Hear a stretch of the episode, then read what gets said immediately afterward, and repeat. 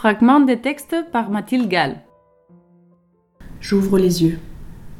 Je me sens un peu perdu dans cette avalanche de musique et de bruit. J'ouvre les yeux et je les lève. Le ciel, toujours à la bonne place. Bien. Chaque instant est de carnaval. On se promène au milieu des fourmillements et soudain, une rue et une eau claire nous submergent. On barbote, on se laisse glisser. Alors, le pavé devient carrelage de piscine, jouant avec de clairs reflets, formant cathédrale de lumière. Et on chahute, on se pourchasse, on monte les uns sur les autres, on esquisse de fragiles tours de Babel, pieds contre épaules, mains nouées en de nœuds complexes. On se pourchasse tant et si bien qu'on dérape, et voilà une autre rue, une autre ville remplie à craquer de confettis qui voltigent en neige légère. On se prend au jeu, et d'une main cavaleuse, on en saisit une pleine poignée qui se lance en un froufrou de robe élégante et retombe sur le visage de nos poursuivants. De larges couleurs en jupon se pavanent et s'accrochent, l'une a un lampadaire, l'autre a un veston. Tout est si mouvant, si vivant. Je cours, je cours sans regarder où je vais, et je heurte une petite silhouette remuante, toute jetée dans ces jeux de poursuite. Je la heurte et l'entoure de mes bras. Quelques pas plus tard, je les écarte. À l'intérieur, un trésor, un morceau de vivant, une pépite de vie, silence tout d'un coup. Une fillette ronde et petite comme une pomme lève ses yeux clairs vers moi. Une fillette en pomme qui aurait pris feu. Des cheveux lumineux à force d'être roux, en bataille désorganisée, un petit corps qui palpite, tout en elle appelle au mouvement. Elle me regarde, songeuse, déposant comme un grand calme dans toute cette tempête.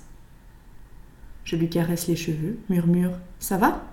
Et déjà, elle se jette à bas, m'effleure le pantalon et crie Chat Elle repart de plus belle, me laissant un peu bête. Je la vois virevolter, entrelacer des mains, tournoyer dans une ronde, se retourner, m'attendre, puis repartir. Les farandoles prennent de la hauteur, on dirait qu'elles veulent suivre la mesure des notes qui s'élèvent dans le ciel clair. La cour de récréation devient foire, jeu masqué, valse rapide. On m'embarque dans ces danses. À ma gauche, une jolie blonde se lance en riant dans les bras d'une cariatide couverte de rubans. À ma droite, le feu follet. Mon grand corps d'un mètre quatre-vingt-cinq se plie sans malice, tant les bras et tourne, tourne, projetant dans les airs ce grain hilar. Sans rien comprendre, je la reconnais, cette fillette, cette orange répandant au doux nom de Sienne. La journée des de chant et de lumière entrecroisées, le soir tombe. Sienne ralentit de minute en minute, et son trésor de petit corps devient lourd dans ses mouvements. Elle ralentit et se glisse dans mes bras. Je m'assois le dos contre une maison ronde et la regarde dormir. Elle a dans le sommeil, la danse et dans ses mots, en envol loin de son âge. Comme tous les petits-enfants, elle soulève la fantaisie du monde. Comme toutes les très vieilles personnes, elle interroge et a la clarté de regard de ceux qui ont beaucoup vécu et beaucoup souffert. Petit à petit, le rêve m'emporte aussi, flottant parmi les lampions qui poursuivent ce festin de rires et de rencontres. Elle est entre mes mains, souvenir d'une joie incroyable, trop tôt affadie. Les heures, les jours suivants portent un quotidien tissé de douceur pour Sienne et pour moi. Tous les jours et toutes les nuits sont partage, danse et attention à l'autre. Pour la toute première fois, je me sens capable de prendre soin, et cette idée me gorge d'optimisme.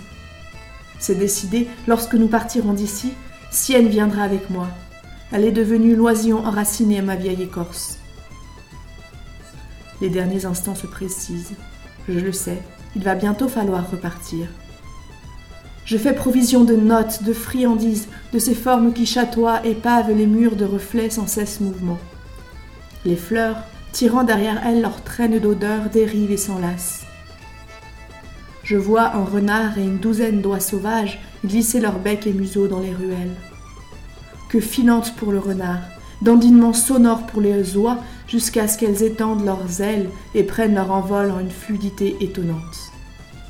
Les herbes folles s'entrecroisent, se tissent et nous projettent en l'air. On rigole, voltige, rigole encore.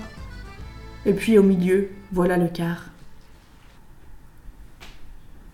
Les lampions s'éteignent pour nous, il nous faut nous en aller. Une dernière rage d'intensité, un dernier cri poussé du fond de nos êtres en joie et nous montons. Nous, ceux de ma ville, et toute une foule de ceux rencontrés ici. Le car roule, enchaîne les kilomètres. Petit à petit, la foule diminue, les silhouettes pâlissent et après un dernier au revoir disparaissent. Les yeux fixés sur Sienne, je n'en ai cure. Elle est blottie contre moi comme la toute première fois, lorsqu'il y a bien longtemps je l'ai reçue dans mes bras. Aujourd'hui, son visage est plus grave que cette fois-là, quand la vie est entrée à grand bruit au moment où elle a ouvert les yeux. Mon corps l'entoure comme une bosse cabossée. Puis elle me regarde, soulève sa petite tête toute brûlée de lumière rousse et murmure C'est à moi maintenant de partir. Non crient mes yeux, mes bras et ma bouche. Non Elle doit se tromper, elle doit rester comme ça près de moi. Et pourtant, après l'avoir une dernière fois serrée contre moi, j'ouvre la fenêtre et la confie au vent. Sienne, ma petite sienne qui ne sera jamais mienne, je te laisse t'en aller.